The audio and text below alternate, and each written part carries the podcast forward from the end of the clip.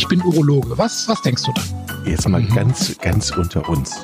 Wir müssen auch die Worte Penis und Hodensack in den Mund nehmen. Ja, ja. Und äh, das ist ja auch Sinn und Zweck äh, von so Veranstaltungen wie diesem Podcast, dass man das Ganze aus dieser Schmuddelecke so ein bisschen herausnimmt. Herzlich willkommen zu einer neuen Folge Pinkelpause, mittlerweile schon Folge 20, euer Podcast über untenrum. Heute mit dem Titel Pissen macht A. Chris Bies ist Urologe, sitzt in Aachen. Hallo Chris. Hallo Jochen. Sagt man das so bei euch? In euren Urologenkreisen? Ich würde jetzt Ach, Pinkeln sagen. Ja, aber es gibt ja keine Sendung ähm, Pinkeln macht A. okay. Aber es ist tatsächlich so, ich habe so ein bisschen überlegt, kann man das machen? Ist das nicht zu hart? Ne? Also darf man pissen sagen? Ja, weiß nicht. Wie, wie fühlt sich das für dich denn an? Schämst du dich für uns? Ja, ja, so ein bisschen, aber da du ja an meiner Seite bist, kann ich alles auf dich schieben. Ähm, okay. Wenn einer sagt, das ist aber niveaulos, dann sage ich, ja, das ist der Urologe, die haben halt wenig Niveau. Ja, letztlich müssen wir es einfach so stehen lassen, hast du recht. Also da müssen wir, müssen wir zu stehen einfach. Ja. Aber äh, du hast recht, ich muss so ein bisschen aufpassen, auch manchmal mit meiner Wortwahl im Alltag. Ne? Wie? äh, ja, also weiß nicht, dass äh, manchmal sitzt man zum Beispiel im, ähm, so in geselliger Runde und wenn ich mich dann irgendwie zurückziehe, dann sage ich auch schon mal gern so einen Spruch wie, mein Name ist Vorhaut, ich ziehe mich zurück. Tschö. Und, und dann hat man jetzt neulich mal jemand gesagt, manchmal musst du so ein bisschen aufpassen, was du sagst. Also das äh, empfinden vielleicht nicht alle so äh, wie der gemeine Urologe. Also, aber den Titel, den haben wir jetzt einfach mal, also fertig. Bleibt so. Worum also, geht's? Heut, ja, rate mal. Ähm, Bei dem Titel. Pink, ähm, ähm, Pink. klug, klug, pissen mit Jochen und Chris. Pissen macht A, da würde ich ja sagen, also einmal gibt's ja dein A, was weh tut, aber da, ich, ich, ich spüre so ein befreiendes A eigentlich eher. Oder meinst du das A, was ja. weh tut? Nee, nee, schon so. Also es geht darum, um Erleichterung beim Wasserlassen. Okay. Es gibt ja kein richtig gutes deutsches Wort eigentlich, was man jetzt so medizinisch gebraucht für Wasserlassen. Ne? Wir sagen immer Wasserlassen. Ist ja irgendwie so ein bisschen. Ist doch Quatsch, ne? Es ist ja kein sperrig, Wasser. oder? Ja. Ist Quatsch. Ja. Oder urinieren.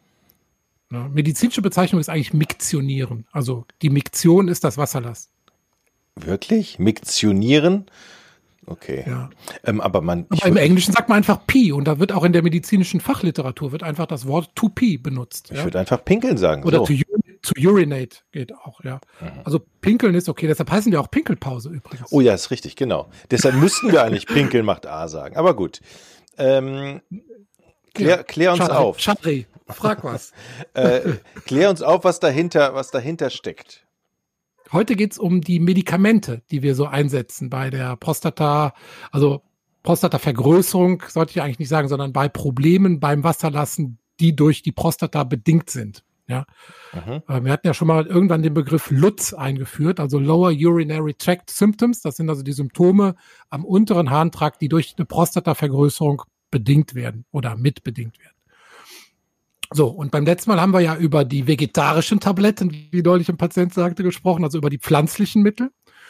Und heute sprechen wir über die Chemie. Also das, was praktisch da eingesetzt wird an richtigen ähm, chemischen Medikamenten. Und da müssen wir dann mal so ein bisschen gucken, wie die wirken, wie gut die wirken, wie dauerhaft die wirken und äh, wie man langfristig auch Leute vielleicht um eine OP herumbringt und sowas. Nochmal ganz kurz zur Prostatavergrößerung. Ich habe das ja immer noch im Kopf, äh, wenn die vergrößert wird, dann äh, ähm, kann es dann sein, dass die so auf den Harnleiter drückt oder auf die, ne? Und dass man dann Harnröhre, eben ja. Äh, Harnröhre drückt, ja. wenn sie größer ja. wird und dass man dann eben Probleme kriegt, ne? Für alle, die wir nochmal ins Boot hier holen, was wir eigentlich genau. wollen. So, ne? Das ist doch richtig. Größere genau. Prostata, weniger kleinerer Strahl. Genau, das hast du jetzt hast du im Prinzip schon die beiden Ansätze für die Medikamente genannt. Ne? Also wir können versuchen, die Prostata zu verkleinern und wir können versuchen, den Strahl zu verbessern, indem wir die Prostata entspannen oder öffnen. Also im mhm. Prinzip weit und weich machen. Wir könnten ja theoretisch auch den Druck erhöhen. Das heißt, die Prostata ist, bleibt so ja, groß, gut. aber wir erhöhen komplett den Druck. Ja, Geht das? Ja, also es gibt Medikamente, die angeblich dafür sorgen, den Druck zu erhöhen, aber die haben in Studien äh, nicht bewiesen, dass dadurch die Entleerung besser wird. Ne? Also es gibt ein Mittel, was da eingesetzt wird. Ähm, das hat aber, sagen wir mal, das nehmen wir schon mal aus Verzweiflung, wenn wir jetzt Patienten haben, zum Beispiel, der nach einer OP ähm, nicht ans Pinkeln kommt, also wo die Blase sich nicht richtig zusammenzieht, da setzen wir es schon mal ein, aber es ist mehr so eine Verzweiflungstat tatsächlich. Also es ist nicht nachgewiesen, dass das wirklich den Druck erhöht. Umgekehrt setzen wir aber auch noch eine dritte Medikamentengruppe ein, nämlich Medikamente, die die Blase entspannen. Also um den häufigen Harndrang zu dämpfen. Da war's doch. Ne? Genau. Pinkeln macht A. Man, man hört das ja auch manchmal, wenn man auf einer öffentlichen Toilette steht und dann, es sind ja meist die älteren Semester, die damit Probleme haben oder größtenteils Ja. meine ich, ne? Und dann, Man- und dann so, man, man, man merkt so, oh, die, die armen, die armen Kerle, die, Ja. da kommt das nicht so richtig in einem Ja. Schwall raus und das, da kann, weiß man Ja. selber schon, wenn man denkt, oh Mann, der arme Kerl. Ja. Ähm, und dann gibt's aber auch wieder diese, und dann so, ah, Genau. Ja. Und deshalb ist ja Urologie auch so toll, weil wir wirklich viel mit Lebensqualität zu tun haben. Und das ist tatsächlich, sagen wir mal, Lebensqualität at its best. ja. Okay, Ja. ja. Ja, komm, fangen wir an mit der Quizfrage, oder? Okay. Äh, Quizfrage heute lautet, was ist das Floppy-Iris-Syndrom? Das Floppy-Iris-Syndrom. Ähm, Habe ich keine Ahnung. Aber ich muss hier eine Antwort liefern. Floppy-Iris-Syndrom. Ähm, ich habe keine Ahnung. Du, Floppy kennst du ja noch. Ich kenne ich kenn Floppy, Cool. eine Floppy-Disk, ne? Genau. also- Und warum hieß die Floppy Disk? Weil die so mit so, die wurde, die floppte so Die raus aus dem Laufwerk. Kann das sein? Nee, und die, ja, und die war halt so, so weich, so floppy, halt so äh, schlapp, schlaff. Ach so, ja, die war beweglich. Also ja, ja, keine, ja. Ha- keine Harddisk, sondern eine Floppy Disk. Genau. Ach so, deshalb hieß die, Also- deshalb hießen die Floppy Disk, weil das, Ja, glaub schon. jetzt bin ich ein bisschen schlauer. Ach, okay. Ich habe immer gedacht, weil die so rausgefloppt sind aus dem Laufwerk. Und die, ach ja, klar, und die späteren hießen dann Clickdisk oder wie? Mensch, Dann lerne ich hier nicht nur was von Urologie, sondern auch noch von, ähm, Ja, aber du bist doch der Computermann. ja, scheinbar ja nicht. Ich wusste das tatsächlich nicht. Jetzt bin ich ein bisschen schlauer. Also das Floppy Ja. hat etwas Heißt mit dem Schla- Schla Schlapp. Schlapp. Ja. Okay. Und, und Iris? Hat was im Auge zu tun. Richtig, genau. Die Blende am Auge. Okay. Und Die geht ja auf und zu, die wird ja kleiner und größer. genau. Genau. Und wenn zum Beispiel. Ah, jetzt weiß ich, ah, jetzt weiß ich. Also, es hat etwas mit dem Aggregatzustand des Geschlechtsteils zu tun, oder? Nein. Was, was, was? Nein. Nee, das, heute ist wieder schwierig. Heute kannst du nicht drauf kommen. Also, ähm, Floppy-Iris-Syndrom ist eine Nebenwirkung von den Medikamenten, die wir gleich besprechen. Also, ja. Das eine Medikament, was wir einsetzen, das sind sogenannte Alpha-Blocker. Die besprechen wir gleich mal im Detail. Und die haben eine Nebenwirkung. Und zwar äh, ähm, blockieren die oder entspannen die auch den Muskel der Regenbogenhaut, also der Iris. So. Was passiert, wenn man einen Dilatatormuskel, einen erweiternden Muskel blockiert? Dann wird der enger. Mhm. Das heißt, das heißt, ich sehe nicht mehr richtig, oder was?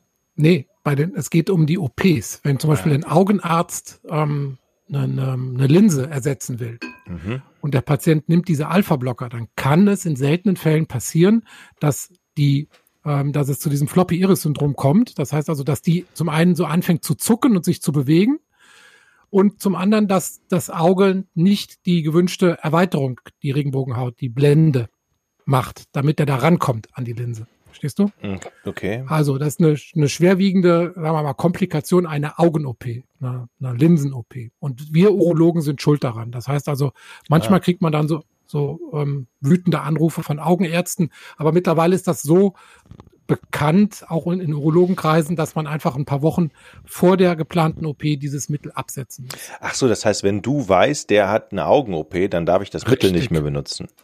Genau. Das heißt, du fragst dann immer, okay, haben Sie in den nächsten Ja, Wochen manchmal- eine Augen-OP? Ja, manchmal vergisst man das dann auch. Oder dann haben die halt, nehmen die seit Jahren dieses Mittel und kommen sich nur ein Folgerezept holen und dann haben die irgendwann natürlich im Alter irgendwann auch mal eine Katarakt-OP, also eine graue Star-OP. Mhm. Und da kann das passieren. Und dann schimpfen die Augenärzte immer ganz furchtbar. Und die schimpfen auch noch über ein anderes Medikament, was wir heute besprechen müssen. Also Augenärzte, mit denen, wir hatten uns ja schon mit Dermatologen, glaube ich, angelegt. Ne? Jetzt müssen wir noch mit den, mit den Augenärzten kämpfen. Also, ja. Äh, Gibt es denn, auch den- gibt's denn auch den umgekehrten Fall, dass du auf die Augenärzte schimpfst? Ähm, nö, Okay, eigentlich mit denen haben wir, haben wir nicht so eine große Schnittmenge. gut. Nö, nö. Ähm, fangen wir an mit den, mit den Mitteln. Also wir hatten ja gesagt, wir können die Prostata öffnen mit Mhm. Mitteln, also praktisch die Harnröhre erweitern, damit der Strahl stabiler wird. Ja. Und wir können die Prostata verkleinern. Das ist das zweite Mittel. Und wir können den Blasenmuskel entspannen. Ja. Also praktisch die, den Reiz etwas senken, dass der Druck nicht so oft oder der Harndrang nicht so oft kommt und so stark. Das sind die drei theoretischen Ansatzmöglichkeiten, ja, wie man Beschwerden beim Wasserlassen behandelt. Ähm, die kann man auch kombinieren, die Mittel. Ja, man kann also durchaus sinnvollerweise ab einer gewissen Prostatagröße dann das vergrößernde Mittel mit dem prostataöffnenden Mittel kombinieren. Mhm. Das muss dann halt der Arzt gemeinsam mit dem Patienten entscheiden, ob der eine Medikation braucht und ähm, welche Medikamente. Jetzt fangen wir mal an mit diesen Alpha-Blockern. Du kennst ja vielleicht vom Blutdruck her die Beta-Blocker. Ne? Mhm. Und die ähm, Alpha-Blocker wirken sehr ähnlich und zwar entspannen die die glatte Muskulatur in der Prostata und am Blasenausgang. Das heißt also, die machen unten weit, dadurch wird der Harnstrahl besser und unser Fragebogen, den wir ja mal gemeinsam ausgefüllt haben, dieser IPSS-Bogen, der verbessert sich um bis zu vier Punkte im Schnitt. Mhm. Ja. Diese Tabletten, die wirken sofort. Das heißt also, man kann die geben und schon nach ein, zwei Tagen spürt der Patient die, ähm, den Effekt von diesen Tabletten. Allerdings ähm, sollte man auch relativ frühzeitig, also schon bei einer Prostata unter 30 Gramm damit anfangen, weil der Langzeiteffekt ist abhängig von der Prostatagröße bei Therapiebeginn. Das heißt also, je größer die Prostata bei Therapiebeginn schon ist, Mhm. umso schlechter ist der Langzeiterfolg mit diesen ähm, Alpha-Blockern. Mhm. Ähm, es gibt drei verschiedene ähm, Untertypen von diesen Alpha-Rezeptoren im Körper. Das ist Alpha 1a, Alpha 1b und Alpha 1d. Ja? Und diese ähm, Alpha 1a-Blocker, die gibt's vor allem unten in der Prostata. Die sind also sehr, sehr selektiv, aber leider auch im zentralen Nervensystem. Und jetzt kam irgendwann so eine, so eine Studie auf, so ein Gerücht, dass äh, diese Alpha-Blocker, die wir wirklich ganz, ganz, ganz häufig einsetzen, dass die theoretisch auch eine Demenz verschlechtern können. Oh oh. Hm. Jetzt ist dieses Gerücht einmal auf dem Tisch. Wenn man diese Studie genau liest, dann sieht man, dass das von einer äh, Pflanzentherapiefirma mit unterstützt oder auch geschaltet wurde, diese Anzeige, dass das publik gemacht wurde. Mhm. Aber viele Patienten haben das gelesen, kommen jetzt mit dieser Frage auf uns zu und wir können das nicht wirklich beantworten. Also ähm, ob diese Alpha-Blocker tatsächlich langfristig einen äh, Effekt auf Hirnleistungen haben.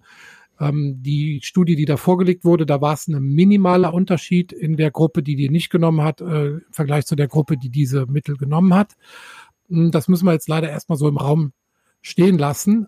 Trotzdem sind das für uns extrem wichtige äh, Mittel, weil wir die wirklich, wie gesagt, breit einsetzen und den Leuten auch damit gut helfen können. Denn es kommt durchaus zu einer ähm, guten Symptomverbesserung dadurch. Ne? Mhm. Also man, ja, Also, äh, wenn ich dich richtig verstehe, setze so ein kleines Fragezeichen hinter die Studie, ohne jetzt zu sagen, das ist Quatsch, aber ähm, äh, so ein kleines Fragezeichen höre ich daraus. Ja, genau. Das ist ja immer so ein bisschen das Problem der Leute an der Front, an der Praxisfront. Wir müssen da Sachen einsetzen, die ähm, ja, die mit wissenschaftlichen äh, Studien hinterfüttert sind. ähm, die man dann auch gut argumentieren und vertreten kann. Aber dann gibt's natürlich in der Medizin auch immer wieder neue Erkenntnisse. Ne? Und die Frage ist immer, wann ist eine Erkenntnis so valide, dass man das in eine konkrete Handlungsänderung dann umsetzt. Ja? Mhm. Und bis jetzt sind die Daten einfach nicht so, dass wir sagen, wir können keine Alpha-Blocker mehr aufschreiben. Ne? Es gibt ein anderes Beispiel, ein sehr verbreitetes Antibiotikum, Ciprofloxacin, das haben wir über Jahre eingesetzt, wurde vor zwei Jahren auf so eine rote Liste gesetzt, weil es einfach langfristige Nebenwirkungen am, am Muskel- ähm, äh, und Sehnensystem machen kann. Und das setzen wir praktisch nicht mehr ein, also nur noch, wenn nichts anderes mehr wirkt. Und ja, solche Sachen gibt's immer wieder, aber natürlich ist der Arzt, der das Rezept vor sich liegen hat, dann natürlich in der Pflicht zu entscheiden, mache ich das oder mache ich das nicht. Momentan kann ich die mit sehr gutem Gewissen immer noch aufschreiben, weil die Daten, die da auf dem Tisch lagen, die waren nicht überzeugend. Aber jetzt ist die Kugel einmal im Flipper und jetzt muss die dann weiterverfolgt werden. Ne? Mhm, okay. Ja. Was denkst du denn, was diese Alpha-Blocker für Nebenwirkungen machen können? Wenn du, also du musst dir den Wirkungsmechanismus vorstellen, die blockieren Rezeptoren, die an der glatten Muskulatur sind und dadurch wird die glatte Muskulatur weit. Die Harnröhre wird, die Prostata wird geöffnet. So. Glatte Muskelzellen gibt's aber auch an anderen Stellen im Körper. Und daraus kannst du dir eigentlich schon ableiten, du nimmst, glaube ich, Beta-Blocker, ne? oder nimmst ein Blutdruckmittel, ich weiß nicht, ob es ein Beta-Blocker ist. Mhm. Wir müssen auch nicht immer deine Krankheitsgeschichte Das lassen wir, wir reden von Peter, unserem virtuellen, unserem virtuellen Patienten. Der nimmt ja Beta-Blocker, ja, und ähm, ja. wenn man jetzt glatte Muskelzellen weit stellt und die gibt es beispielsweise auch in Blutgefäßen, dann passiert Folgendes, der Blutdruck geht runter. Ja. Und es gibt dann durchaus einige Patienten, die berichten über Schwindel, niedrigen Blutdruck, Müdigkeit, mhm. Kopfschmerzen, solche Sachen. Einfach durch die Weitstellung dieser Blutgefäße. Okay. Das ist eigentlich die häufigste Nebenwirkung, die tritt auch dann relativ schnell auf. Also jemand, der eh zu niedrigem Blutdruck neigt, der muss so ein bisschen vorsichtig sein. Der durchschnittliche Prostatapatient hat, neigt eher so ein bisschen mehr zu hohem Blutdruck und für den hat das sogar einen, äh, einen zusätzlichen additiven Effekt auf seine Blutdruckmedikation. Wir haben, ich habe auch schon Fälle erlebt, wo man dann den Beta-Blocker weglassen kann und den Alpha-Blocker einfach weitergibt. Ah, okay. Ja. Mhm. Früher wurde sogar ein Alpha-Blocker in der Blutdrucktherapie eingesetzt. Er ist Doxazosin. Ja. Mhm. ja. Das ist ja eigentlich ganz gut, wenn das so ein, das eine nimmt man und das andere kann man dann weglassen. Ist doch schön. Genau. Das gibt's also auch schon mal ganz, ganz schöne ähm, Co-Effekte, die wir da haben. Ja, das mit dem Floppy-Iris-Syndrom habe ich schon berichtet. Demenzgerücht äh, habe ich schon berichtet. Und dann gibt es noch eine entscheidende Nebenwirkung, die sehr viele Männer stört. Und zwar ist das der trockene Samenerguss. What? What? Der ähm, trockene Samenerguss. Was ist denn das? Naja, beim Samenerguss kommt keine Flüssigkeit raus. Ach so, ganz, ganz trocken. Also, ja. dann ist es ja auch keiner mehr. Dann ist es ja heiße Luft. Oder? Ja, genau. Dann, ah, ist es, okay. dann ist es eigentlich nur noch ein Orgasmus ohne Erguss. Okay, verstehe. Und dann nennt ihr das ja. trockener Samenerguss. Alles klar. Ja, ich sag das jetzt mal. Eigentlich heißt das retrograde Ejakulation. Mhm. Und retrograd heißt übersetzt rückwärts. Gut. So, und jetzt weißt du ja auch schon, was da passiert. Die Samenleiter münden ja in der Prostata. Ja? Mhm. Und ähm, in der Prostata gibt es den inneren Schließmuskel, der nach oben hin zur Blase normalerweise abdichtet. Und dieser Schließmuskel wird ja durch die Medikamente auch geöffnet. Das heißt also beim Samenerguss, wo normalerweise reflexartig dieser Schließmuskel, der nach oben abdichtet, zumacht, mhm. wenn der blockiert wird, dann ist natürlich nach oben der Weg frei. Und hinzu kommt, dass diese ähm, Alpha-Rezeptoren auch in den Samenblasen drin sind, die hinten an der Prostata dranhängen, die ja auch einen Großteil der Samenflüssigkeit ausmachen. Und wenn man die auch in ihrer Kraft blockiert wird, dass die sich also nicht mehr so gut zusammenziehen können und den, das Ejakulat ausstoßen können, Entschuldigung, dann kann es natürlich sein, erstens, dass die Samenblasen weniger äh, Samen ausstoßen und zweitens, dass der Samenfluss nicht nach vorne in die Harnröhre, sondern nach oben in die Harnblase geht. Ja, und okay. das ist dann die retrograde Ejakulation. Ich sage den Leuten immer, ähm, wenn das auftritt, ist das ein gutes Zeichen, weil es beweist, dass die Medikamente genau da wirken, wo sie wirken sollen. Das geht meistens auch mit einer guten Symptombesserung äh, einher, wenn dieses äh, auftritt. Und wenn man den Leuten mitteilt, dass das nicht gefährlich ist, dass man davon keine Nebenwirkungen hat, dann tolerieren das viele, aber es stört natürlich auch viele. Na, gerade bei den in der jüngeren Gruppe, ähm, da sagen dann einige schon, ach nee, das ist aber jetzt irgendwie doof. Mhm. Könnte ich auch ja. ganz gut nachvollziehen, theoretisch. Ja. Ähm, genau. Aber wenn wir über jüngere. Die jüngere Gruppe. Äh, ich wollte gerade sagen, jüngere Gruppe, die Prostata, da sind wir aber schon bei den 50-Jährigen, 50, 60 oder was? Ja. Ja, ich hatte ja schon mal gesagt, äh, Indikation, also die, die Notwendigkeit, Medikamente zu geben, da gibt's ja so ein paar Schwellenwerte, so statistische. Ich kann die ja noch mal kurz wiederholen, damit man ungefähr so weiß, äh, wann man Medikamente einsetzt. Im Schnitt sind die Patienten, wo man mit Medikamenten beginnt, 62 Jahre alt oder älter. Mhm. Die haben einen äh, IPSS-Wert, also einen äh, Fragebogenwert, den haben wir jetzt schon mehrfach gesagt, von über 17. Wir beide hatten ja fünf, also wir sind noch weit von den Medikamenten weg. Die Prostata ist im Schnitt über 30 Gramm schwer und der äh, Resturin beträgt mehr als 40 Milliliter. So. Mhm. Das sind so die ähm, Grenzwerte, wo man anfängt, so mit Medikamenten. Ja, und natürlich die Lebensqualität. Ja, wenn ein Patient wirklich darunter leidet unter seinen Beschwerden beim Wasserlassen, dann sollte man ruhig damit beginnen. Mhm. Ja, auch unabhängig von den anderen objektiven Werten. Ja, und dann kann man ja mal so einen Test machen, weil diese Alpha-Blocker, die wirken sehr schnell und wenn man damit aufhört, ist aber auch die Wirkung, Nebenwirkung dann auch relativ schnell wieder weg. Also man vertut sich da praktisch mhm. nichts mit. Die haben jetzt keine Langzeit-Nebenwirkungen. So. Okay. Jetzt kommen wir aber zu den anderen Medikamenten, die die Prostata verkleinern sollen. Und die, ähm, da ist das ganz anders. Die wirken nämlich nur, wenn man sie langfristig gibt.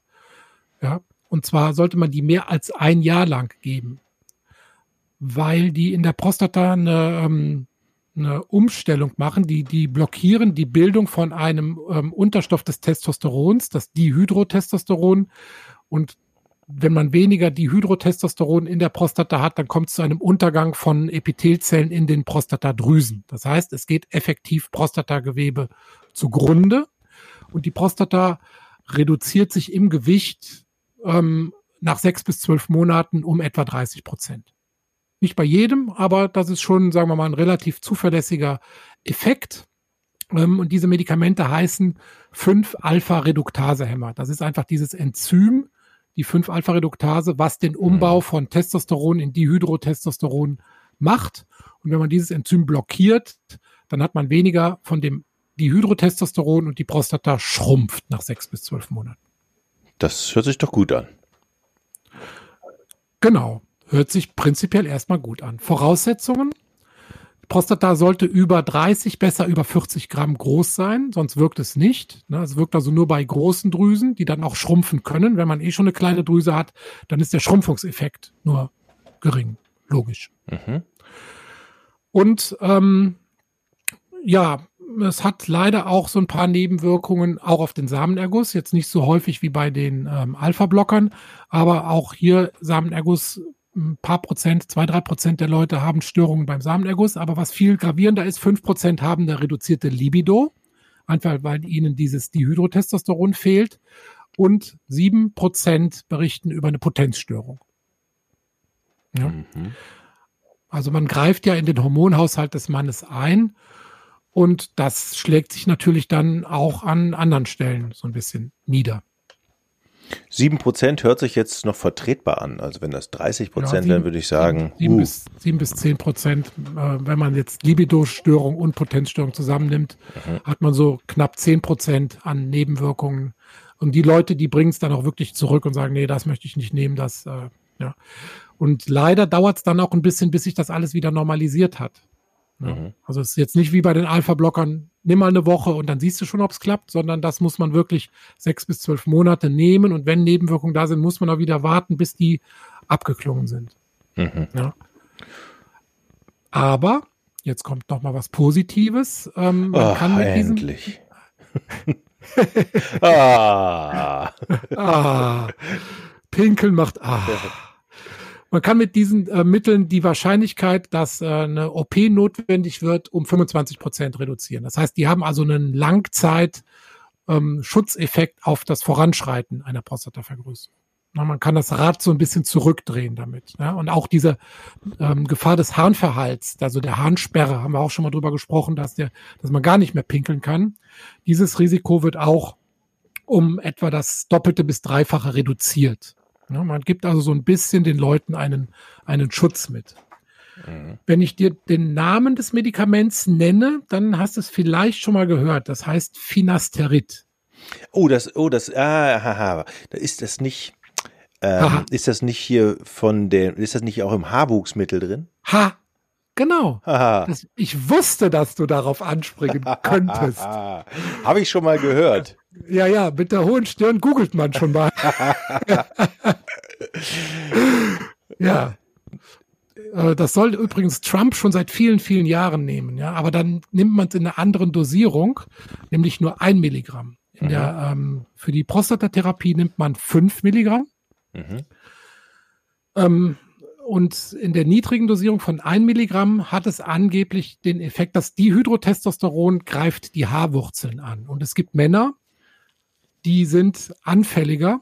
Ähm, die haben also, sagen wir mal, sensiblere Haarwurzeln, wo dann auf dieser Effekt des Dihydrotestosterons an der Haarwurzel eher zu einem Haarausfall führt. Und da kann man in dieser niedrigen Dosierung äh, so ein bisschen das Dihydrotestosteron abpuffern und dann hat man weniger von diesem Effekt an der Haarwurzel und kann den Haarausfall etwas abbremsen. Mhm. Das hat mir tatsächlich mein Bruder mal irgendwann ich meine, der ist ja Hautarzt und der hatte mir mal irgendwann ja. darüber berichtet und so, ah, dann nimmst du das hier und so. Also ja. Peter hat gefragt, was man da macht. Peter, ja. Und ähm, aber ich habe es nie, ich habe es nie genommen tatsächlich. Ich bin ja. auch so glücklich. Ich kann, ja, ich kenne ja einen aus unserem Studium, den kennst du auch. Ja. Der hatte schon mit Anfang 20 ganz lichtes Haar. Mhm. Soll passieren, ja. Ja, ja, den kennst, kennst du auch. Liebe Grüße an dieser Stelle, falls er zuhört. Mhm. ähm, ja, so, haben wir die beiden Sachen. Ach so, noch was, wenn man einen Kinderwunsch hat, dann ja. sollte man Kondome benutzen, wenn man Finasterid nimmt. Wieso das denn? Ja, weil das auch ins Sperma übertritt und damit man jetzt nicht ähm, sozusagen einen Finasterid-Effekt im Sperma überträgt, sollte man bei bestehendem Kinderwunsch Kondome benutzen. Äh, okay, bei bestehendem Kinderwunsch. Ja, wenn du, wenn du versuchst, ein Kind zu zeugen. Ja. Also, du Dann hilft mir ja ein Kondom nicht. Nee, ach, was habe ich, erzähle ich denn nicht bei Kinderwunsch? bei, bei bestehender Fruchtbarkeit. Ach so. Sollte man, nein. Können wir das rausschneiden eigentlich? Nee, nein, das nicht. können wir nicht rausschneiden. So drin, das, be das, beweist einfach nur, dass du auch ein ganz normaler Mensch bist. Mit ja, einer genau, urologischen ich, Neigung. Ich hätte vielleicht den Cognac im Kaffee weglassen sollen. Nein, also, wenn man Finasterid nimmt und fruchtbar ist, sollte man tatsächlich entweder verhüten oder Finasterid absetzen, falls man einen Kinderwunsch hat. Ah, okay. Verstehe, Herr so Doktor. so. Jetzt haben wir es. Jetzt haben wir es. Jetzt muss ich mich mal wieder konzentrieren. Ja. Ist aber auch anstrengend heute. Ah, noch was zu Finasterid, was man bedenken muss. Es wird nicht nur die Prostata um etwa 30 Prozent ähm, kleiner, sondern der PSA-Wert wird auch halbiert. Das ist doch der Wert, den man, da kann ich mich an meine letzte Vorsorge erinnern, wo ich den habe bestimmen lassen. Und wenn der zu hoch ist, dann ist das ein schlechtes Zeichen oder so, ne? Nee. Oder genau. Und Doch, man ja. muss halt schon im Auge behalten, dass der unter dieser Medikation halbiert wird. Mhm. Das heißt, wenn du jetzt einen PSA von vier hattest zu Therapiebeginn, dann ist es plausibel, nach einem Jahr etwa oder nach sechs Monaten einen Wert von zwei zu haben. Okay. Dann ist das auch ein gutes Zeichen, ne, dass also da keine Bösartigkeit mit im Spiel ist. Und langfristig darf der PSA-Wert unter der Therapie nicht steigen. Also der soll unter der Therapie dann stabil halbiert bleiben. Dann doch die blasenberuhigenden Mittel. Blasenberuhigende Mittel heißen auch Antimuskarinika oder Anticholinergika. besser sollte man den Begriff Antimuskarinika nehmen, weil die blockieren auch Rezeptoren, und zwar die Muskarinrezeptoren. Mhm. Und die gibt's auch am ganzen Körper. Und fünf verschiedene, M1 bis M5. Und in der Blase gibt es vorwiegend M3. So. Und jetzt gibt es sieben verschiedene Mittel oder Wirkstoffe und was weiß ich, 40 verschiedene Mittel, wo diese Wirkstoffe drin sind, die diese Rezeptoren in der Blase, wir reden jetzt von der Blase, blockieren und damit der Blase sozusagen die, den Drang nehmen oder die Kraft auch etwas nehmen. Dadurch wird das, die Häufigkeit des Wasserlassens reduziert und auch der Drang wird etwas reduziert, weil die wirken auch auf die Nerven. Da gibt es auch solche Rezeptoren, die von der Blase zum Gehirn ziehen, die sogenannten Afferenzen. Da gibt es auch solche Rezeptoren, also die Sensorik der Blase wird auch positiv damit beeinflusst. Mhm. Wenn ich das jetzt mal so alles so resümiere, äh, wie heißt das nochmal? Resüm resümiere. Fa fazitiere. dann gibt es ja ganz schön viel Mittelchen, die helfen, ne? Also ihr habt ja für, äh, für alles habt ihr was, könnt ihr aus dem Schrank ziehen und äh, gute, ja, und das, gute Chancen, das zu verbessern. Und das Beste kommt gleich noch. Oh. Aber es ist immer so in der Medizin, wenn es viele Sachen für ein Symptom gibt, heißt das ja umkehr, umgekehrt auch im Umkehrschluss, dass es nichts gibt, was so richtig gut wirkt. Ne? Mhm. Okay. Also ne, manchmal wirkt das super, manchmal muss man halt auch so eine Kombinationstherapie machen und manchmal ist halt einfach nur ein kleiner Effekt da und man muss sich damit begnügen. Ne? So wie bei den OP-Verfahren. Wenn es viele OP-Verfahren für eine Krankheit gibt, da zeigt das, dass kein OP-Verfahren so unschlagbar gut ist, dass es die anderen verdrängt. Kommen wir bei der Prostata-OP dann noch drauf. Oh, okay. Aber du hast recht, wir haben hier so einen kleinen Werkzeugkasten für die Prostata an Medikamenten beisammen und den kann man auch irgendwie sinnvoll nutzen. Was denkst du denn, wann darf man diese Antimuskarinika, diese blasenblockierenden Mittel nicht einsetzen? Die Blasen. Oder was ist, hm? was, hm? Oder kannst du dir vorstellen, was das Risiko dabei ist, wenn man der Blase sozusagen den Drang und die Kraft nimmt? Mm, naja, die Blase hat ja auch was Gutes, ne? die speichert. Ja. Und entleert. Genau. Speichern, entleeren. Speichern, Spe entleeren. Spe und speichern tut sie natürlich besser, wenn man sie entspannt. Ja. Aber. Ah, okay, das ist dann nicht so geil, wenn das die, wenn das zu lange, ähm, wenn das zu lange gespeichert ist, dann ist es ja. nicht gut, weil eigentlich muss das Zeug, was da drin ist, ja eigentlich raus. Dafür ist es ja, es muss ja weg. Es ist ja, soll genau, ja den Körper, wenn, soll genau. ja den Körper verlassen. Man, man verbessert praktisch die Speicherfunktion mit den Medikamenten, aber verschlechtert die Entleerungsfunktion. Ne? Also der Blasendruck wird ein bisschen niedriger ähm, und aber die Gesamtmenge des Wasserlassens wird größer, aber man erhöht auch potenziell den Resturin, der zurückbleiben kann. Mhm. Dieser Resturin ist ähm, immer für uns so ein, so, ein, so ein Hinweisgeber, so ein Surrogatmarker, wie gut praktisch die Blase sich entleert und wie, wie stark die Prostata unten zumacht. Und wenn der chronisch über 50 bis 100 Milliliter ist, dann muss man auch wieder die Therapie ändern. Das kann man auf Dauer dann nicht so lassen. Rein statistisch nimmt der Resthahn durch diese Medikamente um 20 Milliliter etwa zu. Ja, wobei das natürlich bei jedem auch anders ist. Ähm, auch abhängig davon, ob man jetzt mehr so eine Reizblase hat, wo das Problem eher an der Blase liegt, oder mehr so eine Prostata-Obstruktion, wo das Problem mehr an der Prostata liegt. Was hat das denn für negative Konsequenzen, so ein Resthahn denn? Naja, Harnwegsinfekte, mhm. ähm, Harnverhalt, Rückstau in die Nieren. Also das ist kein Zustand, den man, den wir Urologen so gerne dauerhaft tolerieren. Okay. Und diese Mittel, diese Antimuskarinika oder Anticholinergika blockieren halt noch andere Organe. Ähm, also die blockieren nicht nur die Blase, sondern beispielsweise auch den Darm. Das heißt, man bekommt dann eine Verstopfung und die blockieren auch die Mundspeicheldrüse, weil da auch viele von diesen Rezeptoren sind. Und dann produziert man weniger Mundspeichel und hat sehr oft einen trockenen Mund. Ah, okay. Mhm. Das sind also die häufigsten ähm, Nebenwirkungen davon. Ja, und auch hier wieder gerüchteweise oder nicht gerüchteweise, es ist nachgewiesen, dass ähm, die, die bei, gerade bei sehr, sehr alten Menschen Wir setzen die bei Männern und bei Frauen ein, obwohl die Frauen ja keine Prostata haben, aber die haben auch eine Reizblase oft, können die auch die kognitiven Leistungen, also die Gedächtnis- und Gehirnleistungen reduzieren. Mhm. Also beispielsweise Parkinson, Demenzerkrankungen durchaus verschlechtern. Also auch hier Vorsicht geboten, aber es sind auch gut wirksame, weit verbreitete Mittel. Und das Gute ist halt, die lassen sich ideal kombinieren mit den Alpha-Blockern. Da hat man nämlich praktisch, ähm, das ist effektiver als die Einzeltherapie, wenn man die beiden Wirkstoffe kombiniert. Ähm, man hat da praktisch eine additive Wirkung, aber auch die Nebenwirkungen sind dann praktisch von beiden Mitteln sozusagen mit im Spiel. Mhm. Mhm. Ähm, war es das an Medikamenten oder? Ich habe dir noch ein Highlight versprochen. Das wollte ich jetzt noch eben präsentieren. Kannst du denn noch? Also es, man muss ja sagen, es sind sehr viele Informationen. Ja. Äh, wichtige Informationen, ne? Aber ich bin ja. gespannt auf das unschlagbare das Highlight. Highlight, was jetzt noch kommt. Ja, das ist wirklich ein Highlight, weil es ein Mittel gibt, was eigentlich erfunden wurde für die Potenz. Ähm, mhm. Das heißt Tadalafil.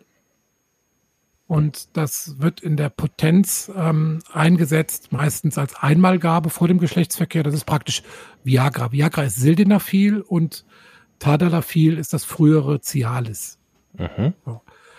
Und ähm, dann hat man aber herausgefunden, dass nicht nur die glatten Muskelzellen am Penis entspannt werden, damit da mehr Blut einströmt, sondern auch in der Prostata und am Blasenhals die glatten Muskelzellen auch mit entspannt werden. Ähm, diese sogenannten PDE5-Hämmer, die hatten wir ja schon mal besprochen beim Viagra, bei unserer Viagra-Folge. Mhm. So.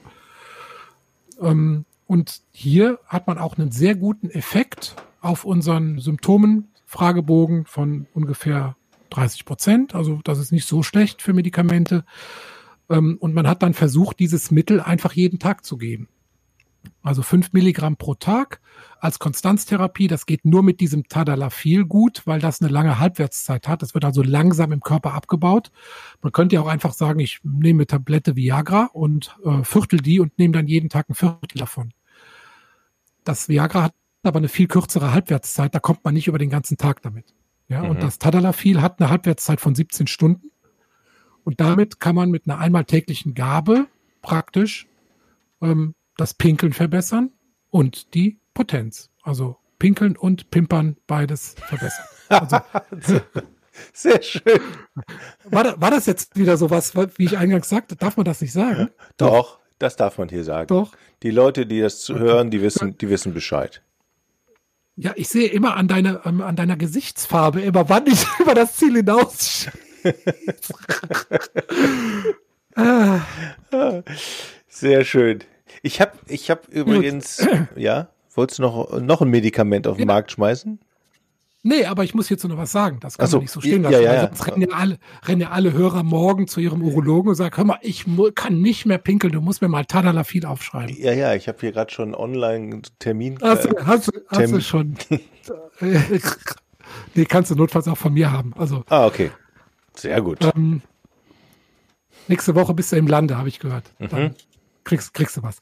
Nee, ähm, das wird nur bezahlt von der Kasse, wenn die anderen Mittel nicht vertragen werden.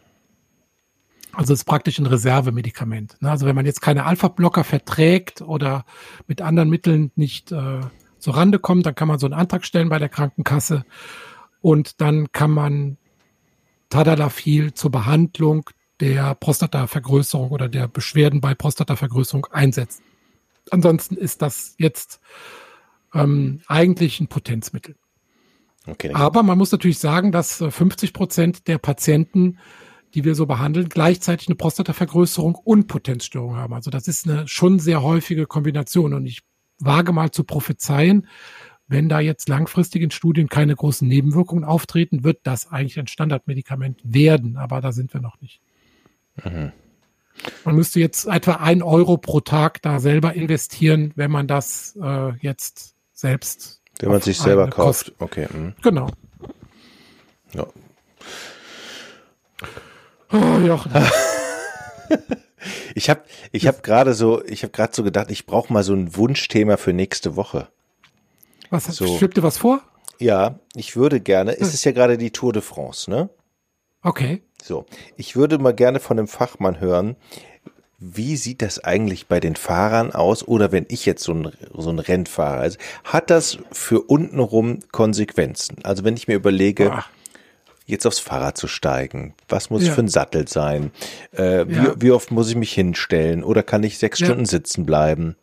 Ja, das ist ein super Thema, Jochen, weil wenn ich da jetzt anmache, wenn ich die Tour de France, wenn ich das anschalte, ich kann da kaum hingucken.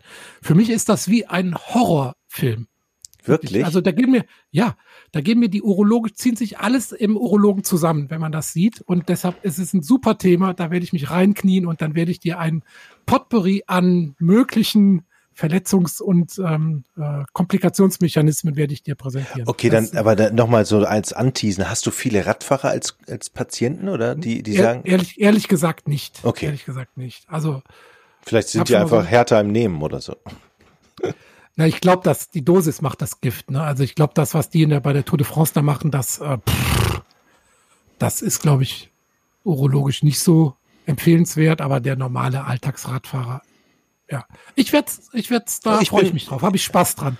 Ah, ja, ist schön. Da, da kommen wir aus diesem ganzen pharmazeutischen Kram jetzt mal wieder so ein bisschen raus und äh, Das, ja. Sehr gut. Das ist, kennst du das noch in der Schule, wenn man so eine Freistunde hat? Jetzt könnt ihr euer Thema überlegen. Ja, machen wir häufiger. Das ist gut. Das ist gut. Sehr gut. Ja. Wir- So. Haben wir noch ein Pipipedia für heute? Ich hätte eins, aber ich habe das Gefühl, äh, Nee, ich bin, es geht, es geht, ich kann es, noch. es geht. Ich, ja, du kannst noch. Okay, diesmal heißt das ähm, äh, unser Wort, was äh, in die unsere pipipädische Uroklopädie reingeschrieben wird, heißt ähm, Pseudo-Hermaphroditismus. Okay, was ist das? ich überlege schon gar nicht mehr, was es sein könnte. Nee, ist, ist, ja, ist ja okay. Ist ja auch wieder irgendwie ein äh, echter Peace. Ähm, das ist im Prinzip dieses Syndrom, woran das ähm, Finasterid, also dieser 5-Alpha-Reduktase-Hämmer, erfunden wurde. Mhm. Es ist nämlich so, dass auf der Dominikanischen Republik, sagt man auf, in, in der Dominikanischen Republik, da lebt eine Menschengruppe, die heißt Machi-Hembras. Mhm. Und das sind unechte Zwitter. Ja. Und äh, diese unechte Zwittrigkeit oder besser gesagt Intersexualität ähm, betrifft immerhin ein Prozent aller Menschen angeblich, nennt man auch Pseudo-Hermaphroditismus. So. Und das heißt, das waren zuerst, haben die äh, weibliche Erscheinungsbild, also zuerst Frau und dann Mann. Denn dieses Wort Machi Hembras heißt auch übersetzt zuerst Frau und dann Mann.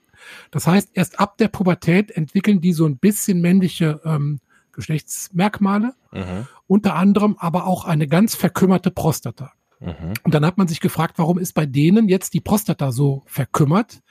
Und das liegt daran, dass dieses Enzym 5-Alpha-Reduktase bei denen ein Erbdefekt hat. Das heißt, die haben dieses Enzym nicht.